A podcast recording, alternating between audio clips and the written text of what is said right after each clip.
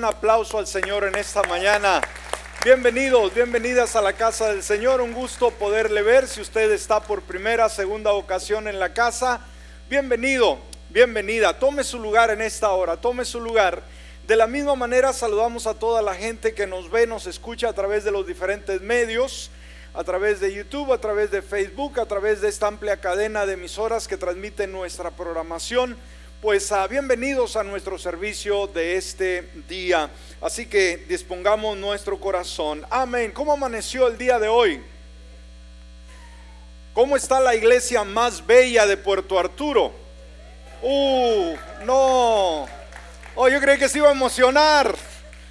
¿Cómo amaneció la iglesia más bella de Puerto Arturo? Wow, bueno, bueno, bueno. Ahí como que se la creo un poco, ¿no? Bueno, Muy bien, ah, un gusto poder tenerles. Gracias por ese esfuerzo eh, de estar en la casa del Señor y venga con esa actitud correcta de adorar, de bendecir al Señor. Muy bien, después de saludarle vamos a estar yendo a la palabra y seguimos, seguimos en esta emocionante serie de sermones titulada Hablemos del Evangelismo. Y vamos a estar tocando el tema número 9 en esta ocasión, el tema número 9 y el título, el título del tema es Razones por las cuales debemos ganar almas. ¿Cuál es el título de esta mañana? Razones por las cuales debemos ganar almas. ¿Quiere usted saber algunas razones ah, con fundamento bíblico por qué debemos ganar almas? Amén. Muy bien, vayamos a la escritura. Vaya conmigo a Proverbios capítulo 11, versículo 30. Proverbios capítulo 11, versículo 30. Y como siempre le animo a que prepare sus notas, prepare sus apuntes, porque los días miércoles estamos llevando ese resumen. Amén. Así que no se pierda lo más relevante. Nos dice la Reina Valera actualizada de Proverbios 11:30, el fruto del justo es árbol de vida. Y mire lo que añade, el que gana vidas es sabio. Wow, qué interesante. O sea, el que gana un alma, que es una persona sabia. ¿Cuántos queremos ser sabios? Yo creo que todos. Ahora, debemos de entender algo para poder abrir este tema y poderle tener sentido.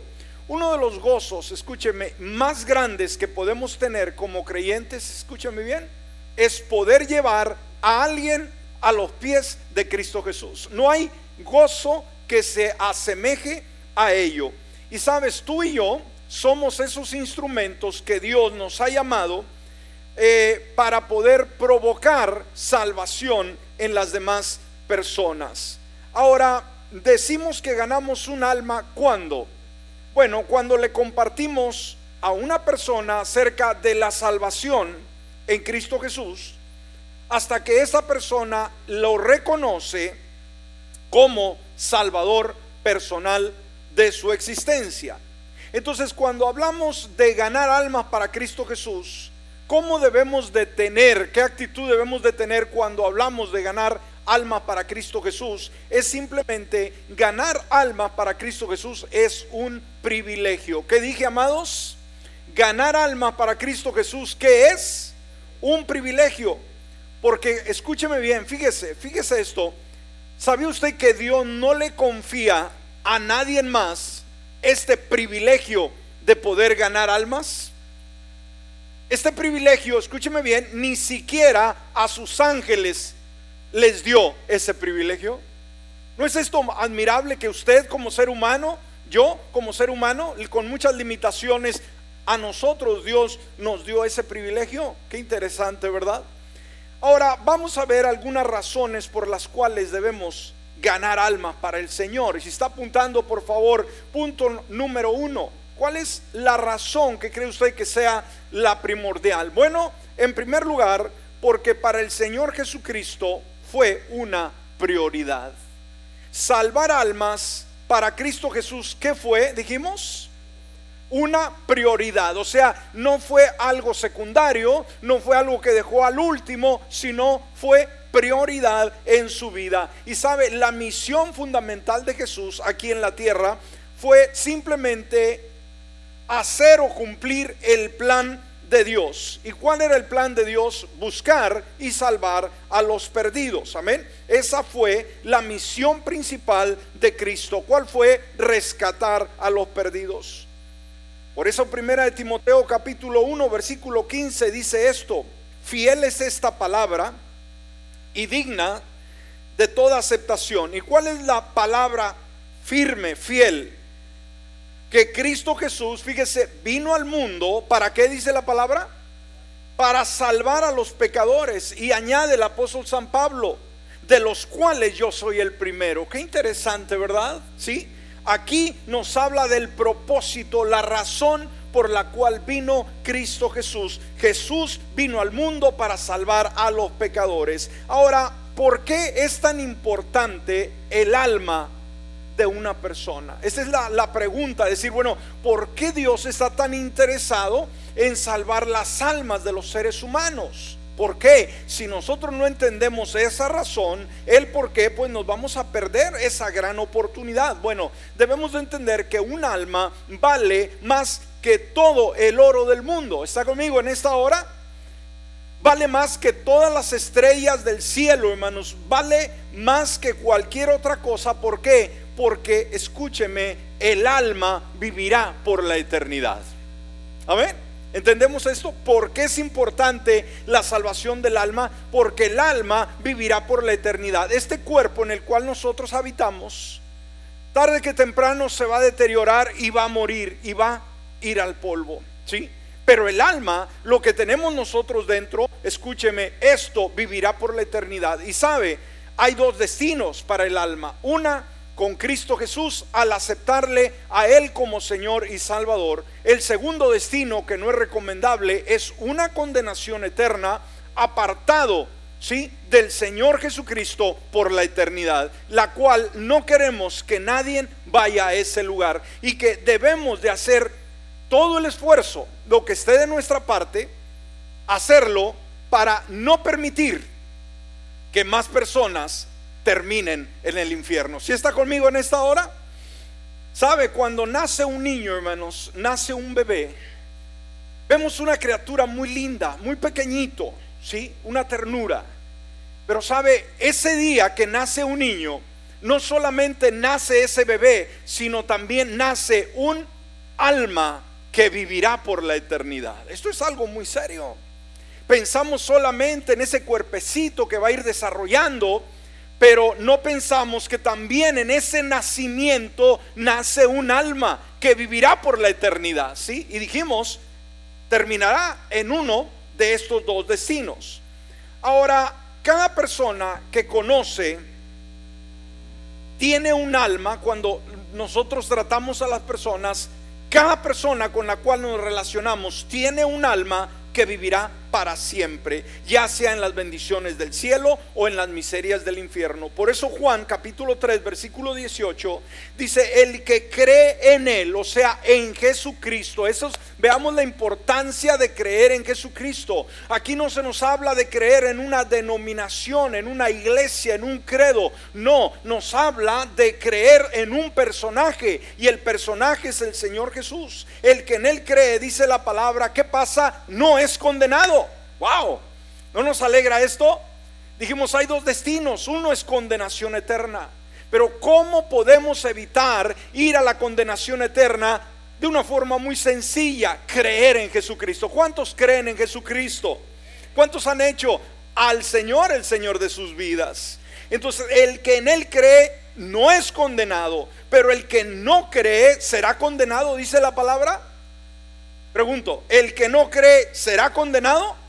No, ya es condenado. Escúcheme bien, si usted no tiene a Cristo en su corazón, no espere el día del juicio final para ser condenado. Si ha rechazado a Jesucristo y no le ha abierto la puerta de su corazón, usted está en condenación eterna y necesita hacer cambios el día de hoy, porque el día de mañana no es nuestro. Y esto debe preocuparnos de la misma manera cuando pensamos en las demás personas.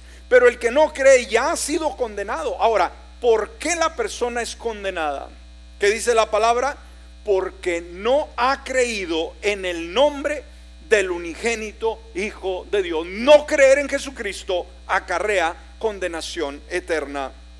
Ahora, cuando comprendemos cuán preciosas son todas las personas para Dios, lo interesante que son para Dios. Dijimos, muchas veces la gente piensa que Dios es un, viejito amargado que está en el cielo con un garrote listo para aporrear a todo desobediente.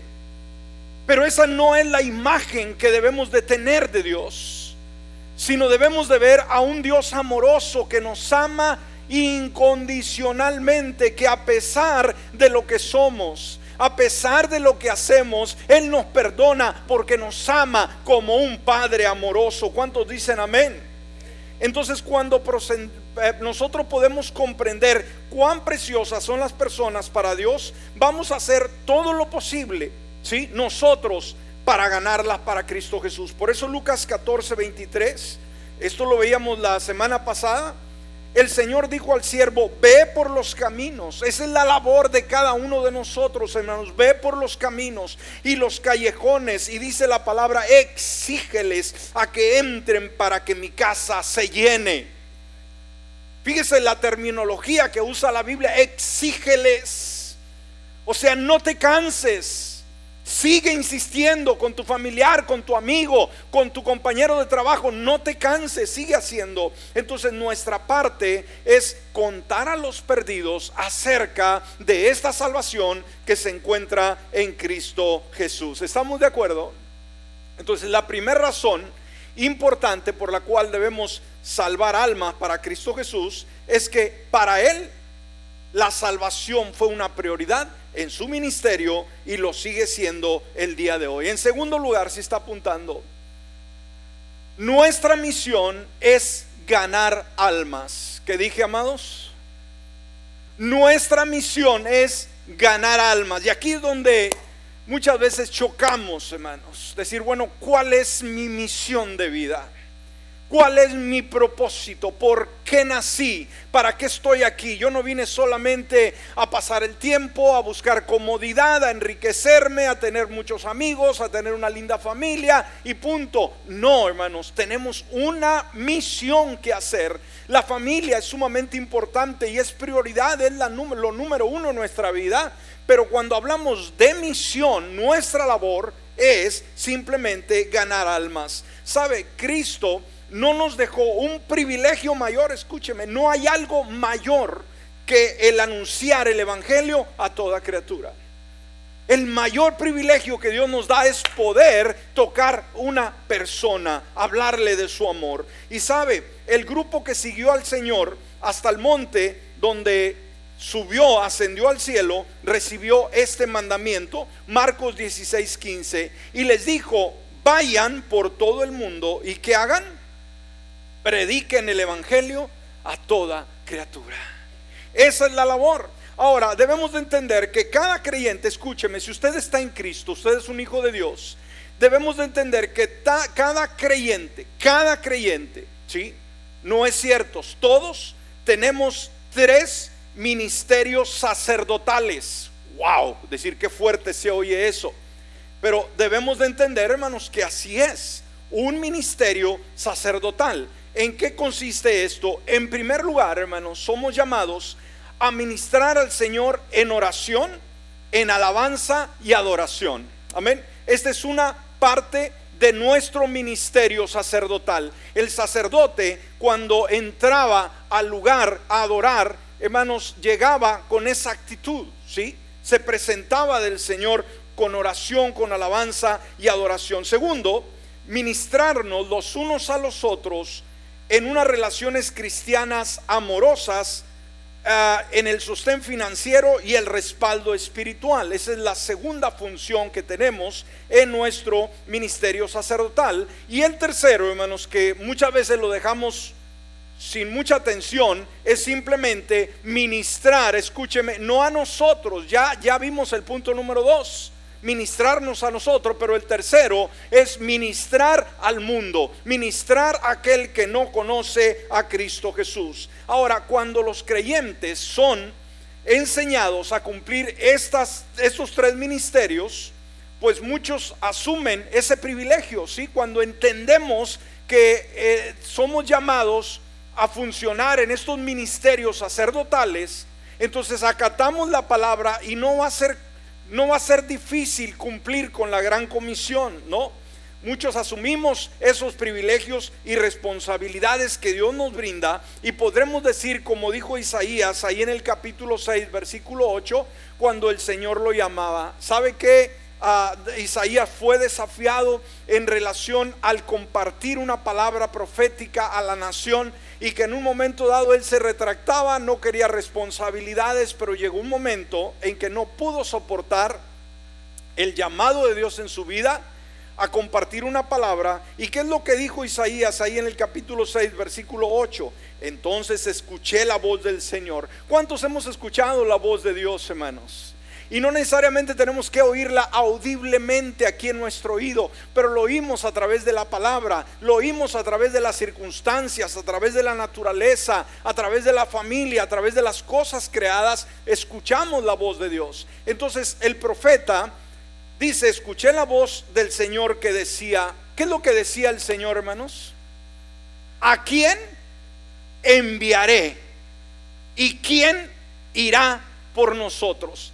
Y esa es la actitud de Dios, hermanos, el día de hoy para ti, para ti, para ti, para ti, para mí. Si nadie queremos, quedamos exentos, nadie quedamos fuera. Es el mismo llamado de parte de Dios a cada uno individualmente. ¿A quién enviaré?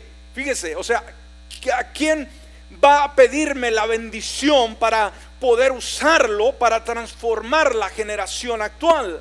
¿A quién enviaré y quién irá por nosotros? O sea, hablar acerca de Dios. Hay gente que promueve productos, ah, eh, empresas, qué sé yo.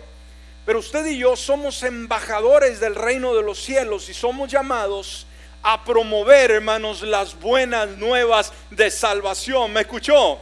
Aleluya, hay vendedores que promueven un sinfín de cosas, pero usted y yo somos llamados a promover las buenas nuevas del reino de los cielos, que en Cristo Jesús hay salvación, de que hay lugar al pie de la cruz, de que el Señor con sus brazos abiertos todavía está recibiendo a todo aquel que se decide y quiere una relación personal con Cristo Jesús. ¿Alguien puede decir amén a ello?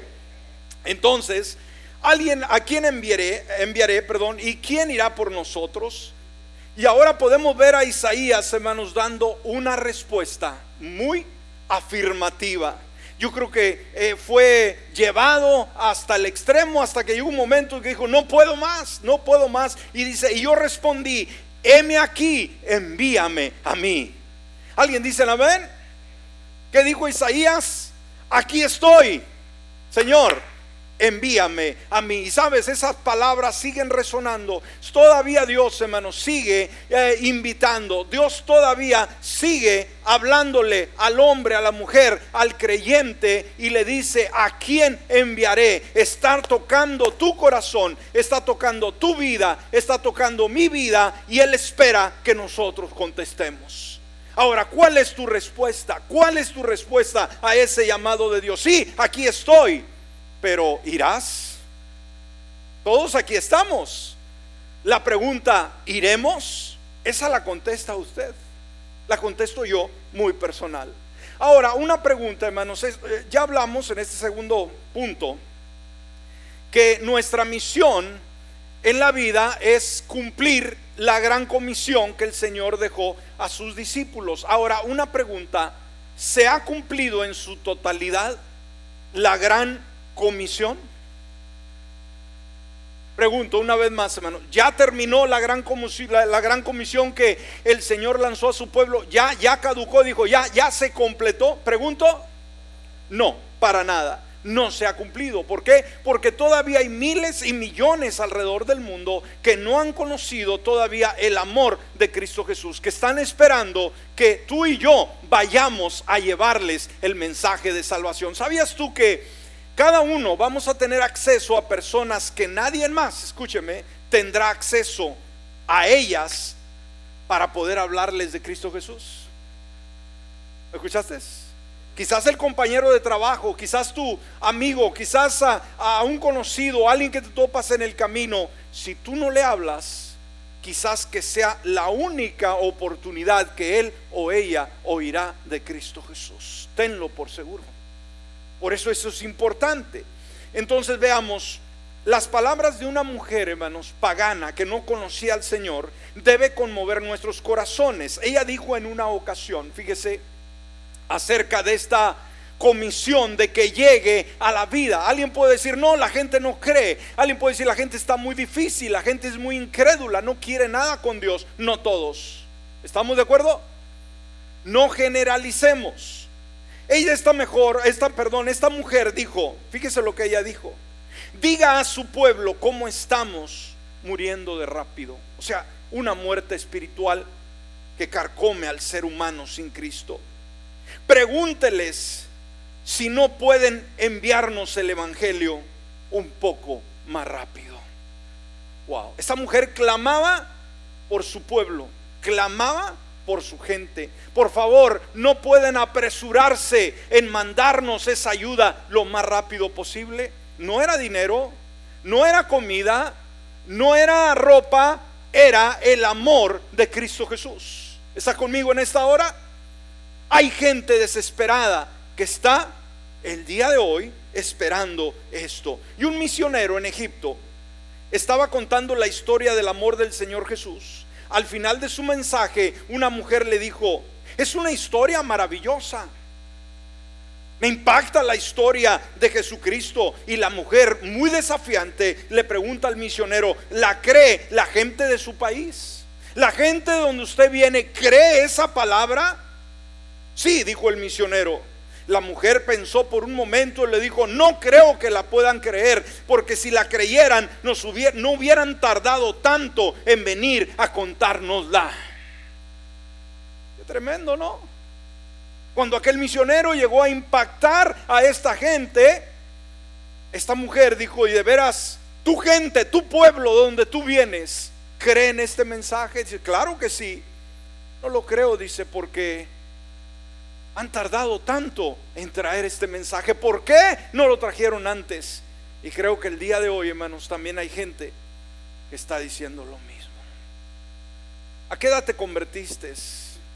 ¿A qué edad llegaron tus padres a Cristo Jesús? ¿Cuántas veces has oído el testimonio o tú mismo en tu experiencia? Quizás, aunque la mayoría de aquí no hay personas de mucha, mucha edad, la mayoría son un promedio, ¿verdad? De no, de no una edad elevada. Pero una persona quizás que ya está en sus 70, 80 años y que conoció a Cristo a, hace 5 años, 4 años, que dicen, ¿por qué no vino Cristo Jesús a mi vida antes? Quizás tú mismo a la edad que tú tienes podrás preguntar, ¿por qué Cristo no vino a la casa cuando éramos pequeños y mi papá y mi mamá fue salvo, ¿verdad? Decir, ¿por qué tardó tanto el Evangelio? ¿Por qué nadie llegó a hablarnos de Jesús? Todos tenemos una experiencia que contar. Bueno, así que rápidamente vamos para poder cubrir con el resto del tema. En tercer lugar, entonces, ¿cuál es la misión nuestra, hermanos? ¿Por qué debemos salvar almas? Porque es nuestra misión de vida. ¿Ok? Tercer lugar, ganar almas ayuda en la transformación de nuestra sociedad. ¿Qué dije, hermanos? Ganar almas ayuda en la transformación de nuestra sociedad. ¿Cuánto nos damos cuenta que nuestra sociedad está mal? ¿Sabe? Todos recordamos cuando nosotros éramos niños, todos recordamos las experiencias que tuvimos, Hoy hay mucha tecnología, hoy cada quien tiene un celular que es una computadora que puede consultar, oiga, las bibliotecas más grandes del mundo, puede conocer las noticias de lo extremo del, del mundo, ¿sí? Eh, ahorita estamos abiertos al conocimiento como nunca. Pero sabe que a pesar de todo esto, pensamos que los adelantos a la educación, el tener acceso a la información, haría de nosotros mejores personas, más felices, más satisfechos. Y sabe, es todo lo contrario. Aún las redes sociales, cuando vamos a eh, los diferentes estudios que se han hecho, pues simplemente han comprobado que la gente que continuamente está en las redes sociales es una persona más triste y más vacía que nunca. Por eso muchas veces nacen estos influencers, ¿no? Que quieren ah, impactar, que quieren ah, eh, mostrar una persona perfecta, un cuerpo perfecto, un hogar perfecto, un matrimonio perfecto y sabe que no hay nada más lejos de la realidad. A pesar de los adelantos, hoy podemos recordar con nostalgia y decir nosotros cuando éramos niños no tuvimos un celular, no había Netflix, no había yo creo ni televisión en el rancho, ¿verdad?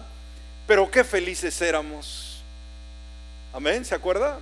Que se iba al, al río a nadar, que se iba a jugar canicas. Y usted no sabía, hermanos, a lo mejor estaba bien amolado, pero ni cuenta se daba que era una persona pobre porque nadie se lo dijo y nunca vio a los millonarios.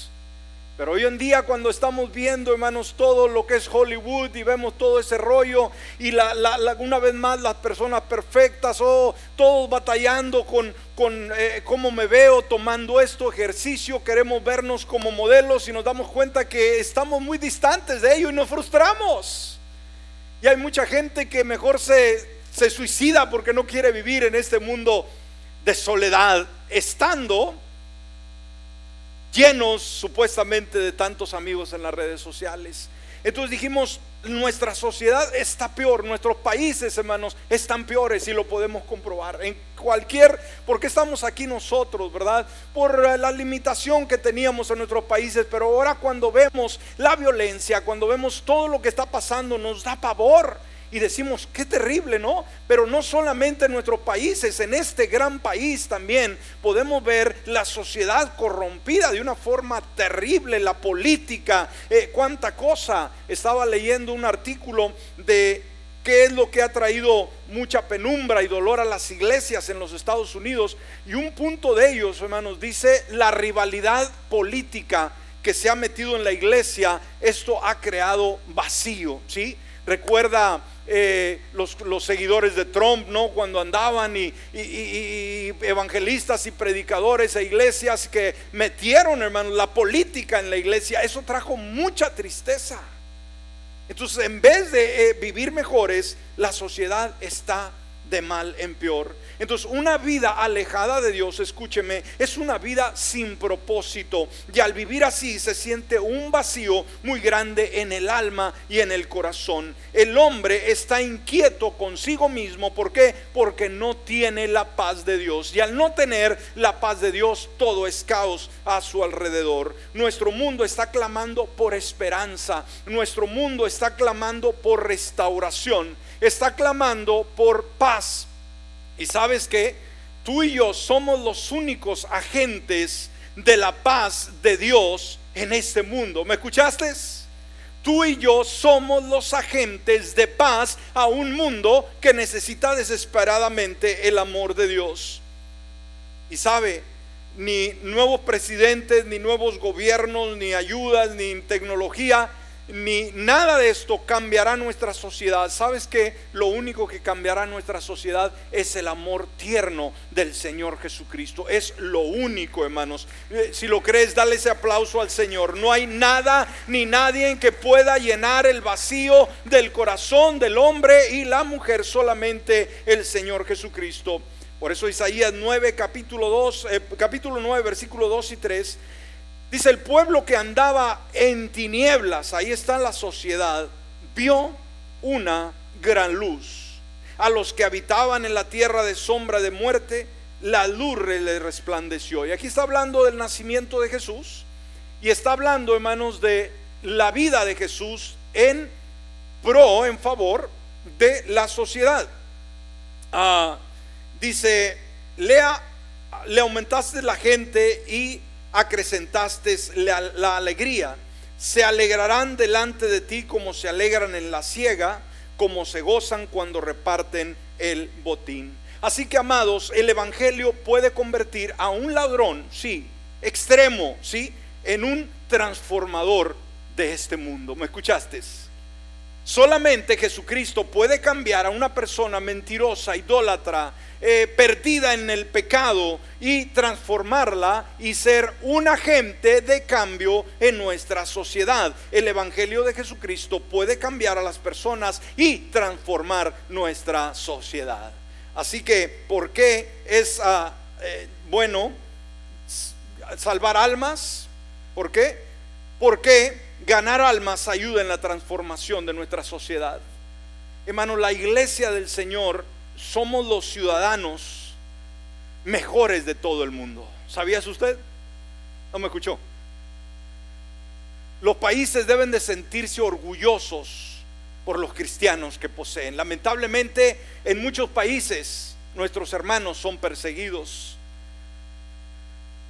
Los gobiernos que no valoran el cristianismo, hermanos, son gobiernos huecos, vacíos, que van a la desgracia. Pero los que pueden ver en los cristianos, pueden ver un gran ejército de hombres y mujeres que transforman la sociedad. Porque usted y yo ya no rompemos las reglas, las leyes como el mundo lo hace. Usted y yo somos personas honestas, somos personas decentes, somos personas que pagamos nuestros impuestos, somos personas que trabajamos, somos personas que no andamos peleándonos con los demás, somos personas, hermanos, que no andamos robando nada de nadie. ¿Está conmigo? ¿Alguien puede decir amén a esto? Usted puede sentirse orgulloso de ser un transformador de esta sociedad. Por eso el creyente debe guardar, hermanos, esa integridad y ser un ejemplo de Cristo Jesús. Entonces, ah, es el ganar almas va a cambiar nuestra sociedad. Cuarto, ganar almas produce crecimiento en la iglesia. Amén. ¿Qué produce el ganar almas? Crecimiento en la iglesia. La iglesia, ¿de qué forma crece? ¿Cuál es el medio que Dios usa para crecer su iglesia? El evangelismo. La iglesia no es nada más, nada menos que la comunidad de aquellos que hemos sido salvos por la obra del Señor Jesús. O sea, ¿qué, significa? Hermanos, la iglesia somos simplemente el resultado de un evangelismo. Usted no vino por casualidad. Decir, a mí nadie me invitó, de veras. Sí, yo solamente vine, pero sabes, ¿no te has dado cuenta que alguien estuvo pelando rodillas aquí para que tú vinieras? Ah, bueno, eso es diferente. ¿Estamos? decir, yo simplemente sentí venir así, ah, pero alguien estuvo días, años, años orando para que tú vinieras. Amén. Quizás no fue la invitación personal, pero fue la invitación del cielo, hermanos. Amén. A través de la oración. Entonces cada uno de nosotros somos producto del evangelismo. Tú estás aquí no por casualidad. Alguien peló rodillas por ti. Alguien fue y te dio un tratado. Alguien fue a tu casa. Alguien te habló del Señor Jesús. No estamos nadie por casualidad. ¿Estamos de acuerdo? Nadie. Alguien Alguien pagó un precio, alguien dedicó una oración por ti y por mí. Y gracias a él, a ella, aquí estamos. Pero ¿cuál es nuestra labor ahora? Pregunto. Somos deudores a ello. ¿Usted cree que también hay gente que está como estábamos nosotros? Definitivamente. Ahora somos llamados nosotros a qué? A ver también por otros, por otras. ¿De qué manera? Hablándoles. ¿De qué manera? Orando. ¿De qué manera? Siendo un medio para traerlos a los pies de Cristo Jesús.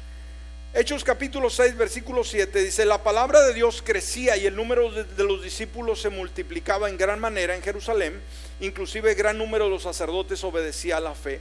Entonces veamos eh, la, gente que pertenece a la comunidad cristiana tiene que haber escuchado sobre la obra del Señor, hermanos. Dijimos una vez más, no vinimos por casualidad, alguien nos habló de Jesús, ¿sí? Por eso Romanos 10, 4, 14, Romanos 10, 14, dice, ¿cómo pues invocarán a aquel, aquel en quien no han creído? O sea, ¿por qué creímos usted y yo? Porque alguien nos habló. Amén. ¿Sí? ¿Y cómo creerán en aquel de quien no han oído? ¿Y cómo oirán sin haber quien les predique? Entonces, una verdad, yo creo que debemos apasionarnos, hermanos, en el ADN de la iglesia, en la genética de la iglesia, de esta iglesia, hermanos, debe de estar el deseo de ver esta casa llena. ¿Me escuchó?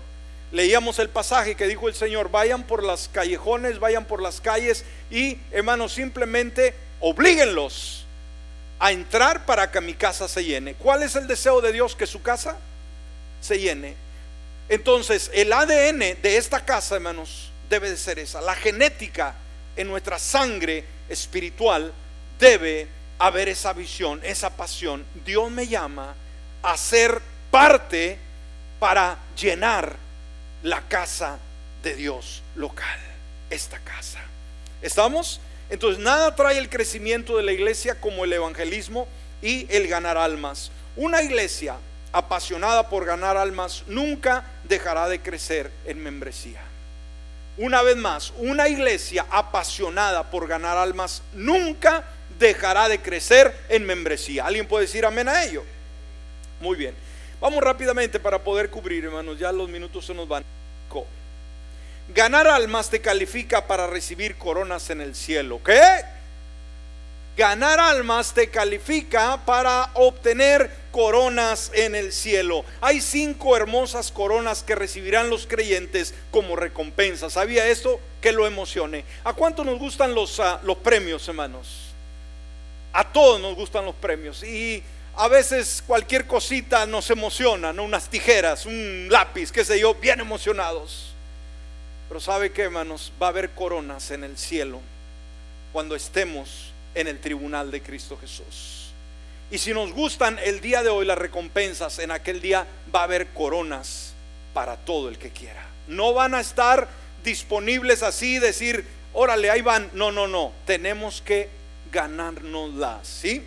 Entonces, uno de los beneficios de ganar almas, escúcheme, evangelizar es que te califica para recibir la corona de gozo en el cielo. ¿Cuál es la corona para los que ganan almas en el cielo la corona de gozo, la corona de alegría. Imagínate describir el término, hermanos, la alegría. ¿A cuánto nos gusta estar alegres?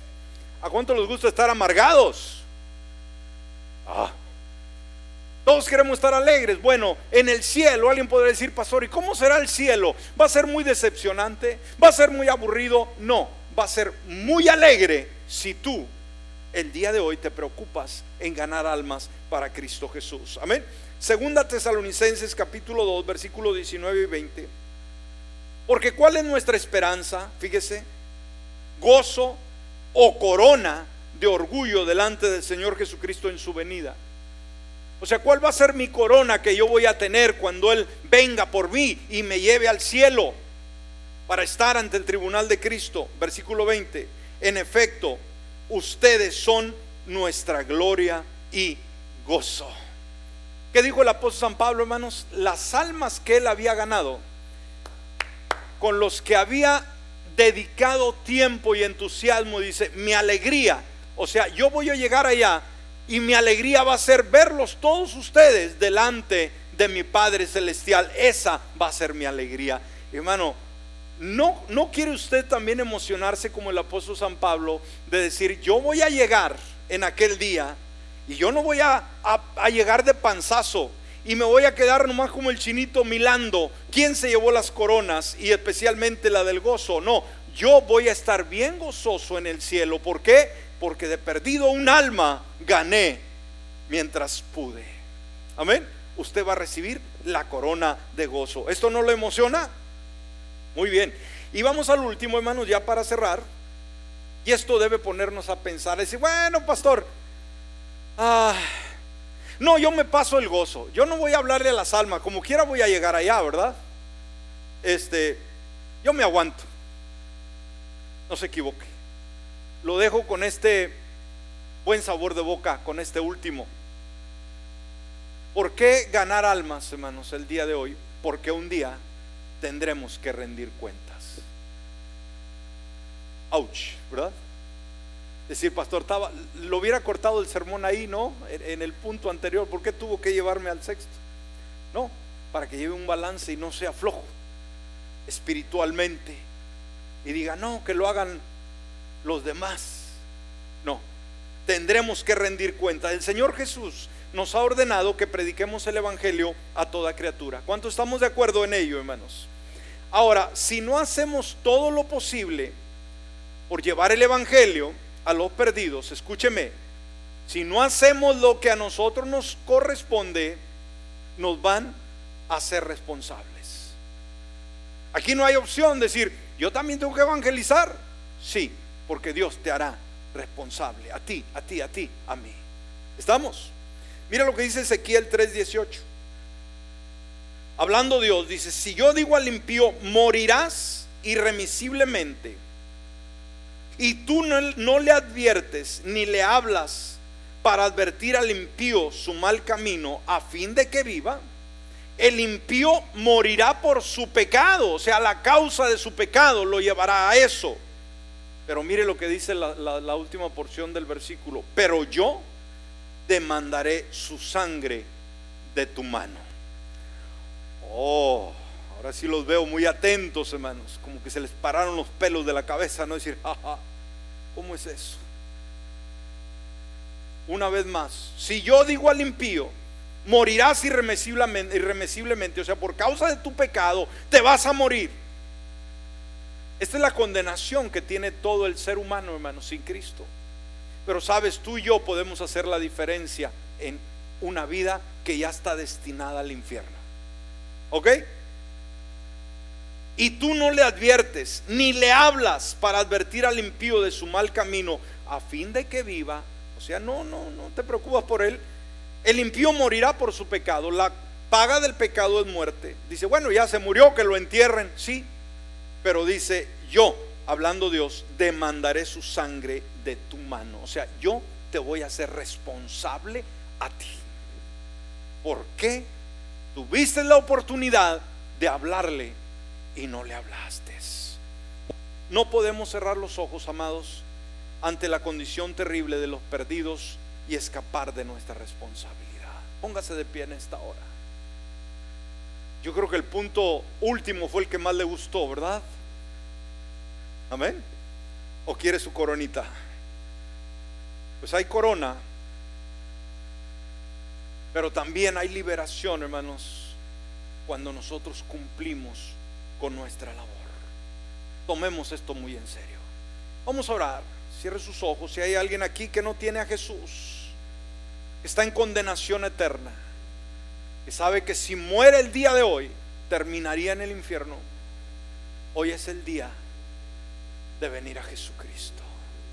Hoy es el día de aceptarle a Él como su Salvador personal. No espere más, no deje para mañana lo que tiene que hacerse el día de hoy. Cierre sus ojos, por favor. Si hay alguien aquí que quisiera aceptar a Jesús y quiere venir al frente, Vamos a orar personalmente por usted. Dios quiere cambiar su vida. Dios quiere cambiar su destino.